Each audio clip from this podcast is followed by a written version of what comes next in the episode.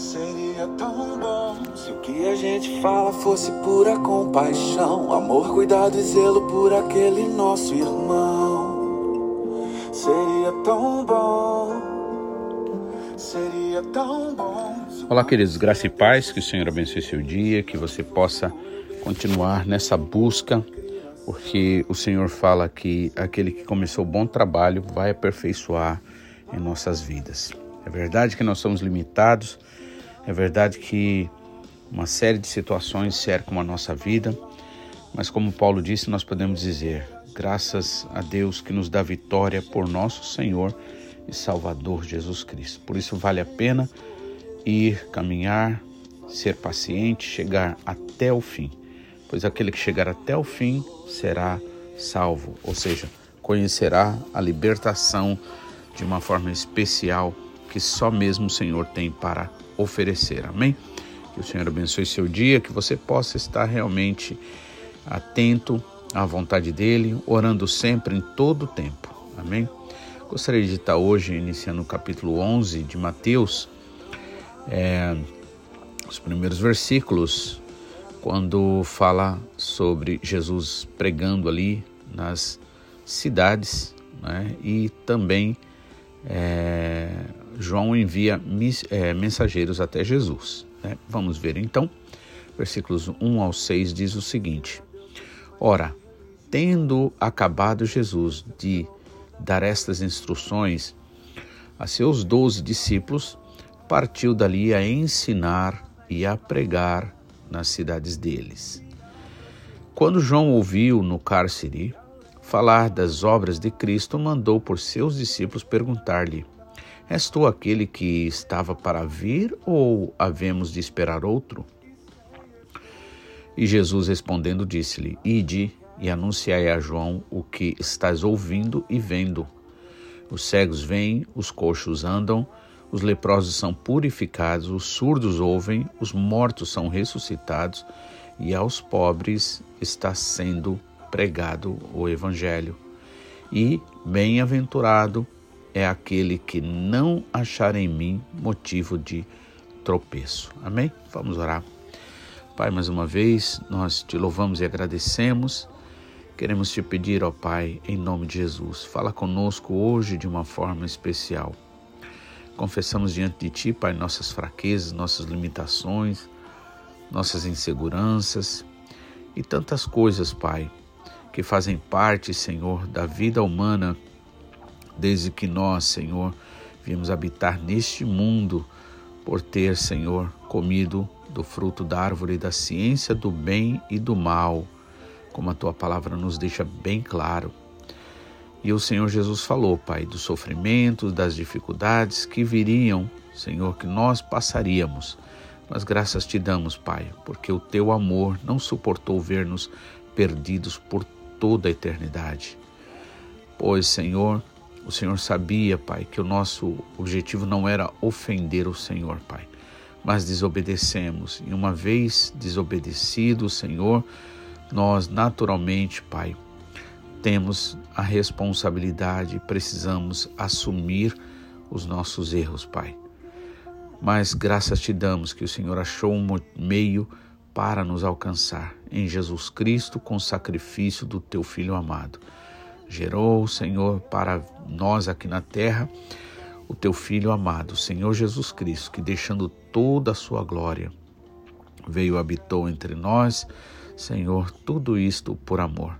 Por isso entendemos o que a tua palavra nos diz através do apóstolo Paulo, quando diz para não devermos nada a ninguém a não ser o amor. Porque, Pai, nunca, Senhor, jamais seremos capazes de amar, nem a ti, Senhor, nem ao ser humano tanto quanto o Senhor nos amou, Pai, dando o teu filho por nós. Por isso pedimos perdão pelos nossos pecados, pelas nossas iniquidades, pelas nossas prevaricações e te pedimos, Pai, nos ajuda nas nossas fraquezas. E assim também declaramos perdoados, Pai, a todo e qualquer que nos deve, Pai. Antes de tudo, fazemos pela fé, na razão de que perdoar é justo, é correto. Nós fomos perdoados e não merecemos nada para isso, mas o Senhor nos perdoou. Então nós o fazemos, Pai, em primeiro lugar pela fé, não baseado em sentimentos, mas cremos que na medida que nós dermos o passo de fé, o Senhor vai limpar e vai purificar, Pai, a nossa alma, Senhor. Portanto, nos ajuda neste dia, fala conosco, nós te pedimos em nome de Jesus. Então, aqui no versículo 1, nós vemos que, tendo Jesus acabado de dar as instruções ali aos discípulos, né, no capítulo 10, é, registrado, falando sobre as dificuldades, sobre as recompensas, sobre que sobre os estímulos que o, o, o, o discípulo né, nunca vai ser maior do que o seu mestre. Né?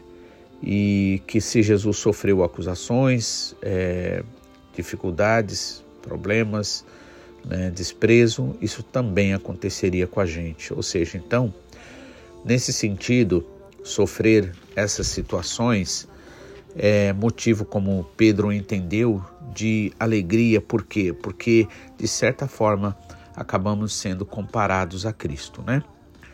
E aí Jesus disse que era para basta ser como o mestre, ou seja, né, na verdade o mestre está acima, mas se você chegar a esse nível né, de agir como o mestre agiu, tenha é, entenda que isto é por demais maravilhoso. E aí, aqui no versículo no capítulo 11, versículo 1 diz: "Ora, tendo Jesus acabado de dar essas instruções aos seus doze discípulos, partiu dali a ensinar e a pregar nas sinagogas." Mais uma vez lembrando a importância da gente atender o chamado de Jesus, quando ele disse para fazer discípulos, ensinando a guardar todas as coisas. Então, a primeira grande preocupação de Jesus, isso é registrado sempre aqui nos evangelhos é ensinar, né? Ele sabe que nós precisamos aprender. Foi mesmo dito por Deus, nosso Pai, no Antigo Testamento, através do profeta Oséias, que o meu povo sofre por falta de conhecimento. Né? Então é preciso nós conhecermos. Conhecer, na verdade, é muito mais do que ouvir falar de. Né? Então, por exemplo, nós ouvimos falar de muitas personalidades é, no mundo, né, como presidentes, seja no Brasil, seja no mundo inteiro, não importa. Mas uma coisa é você ouvir falar, né? outra coisa é você ter a intimidade. Então, o conhecimento que o Senhor é, fala para nós, nos estimula, Paulo também, é o conhecimento a partir da sua experiência com o Senhor, porque essa ninguém vai roubar de você. Outros tipos de conhecimentos é, sobre pode vir deformado dependendo da, da, do entendimento de alguma pessoa. Né? Por isso que Paulo, inclusive, chega até a dizer para a gente julgar as profecias. Né? E às vezes também a pessoa não está falando aquilo daquele jeito que o outro entende. Por isso que Jesus Cristo deixou para nós o Espírito Santo, o Espírito da verdade, porque é ele que convence do pecado, daquilo que é errado, daquilo que é desagradável a Deus, daquilo que dá direito ao inimigo. É ele que nos convence do, do, da justiça, daquilo que é justo, daquilo que é bom, daquilo que é verdadeiro, né?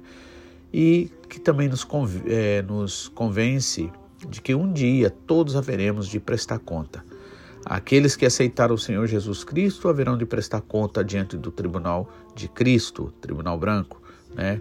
Mas aqueles que rejeitaram o Senhor Jesus Cristo com o sacrifício né, deles, né, do, do Senhor Jesus, aliás, esses é, enfrentarão o juízo de Deus. Né? O juízo de Deus, na verdade, será para a condenação.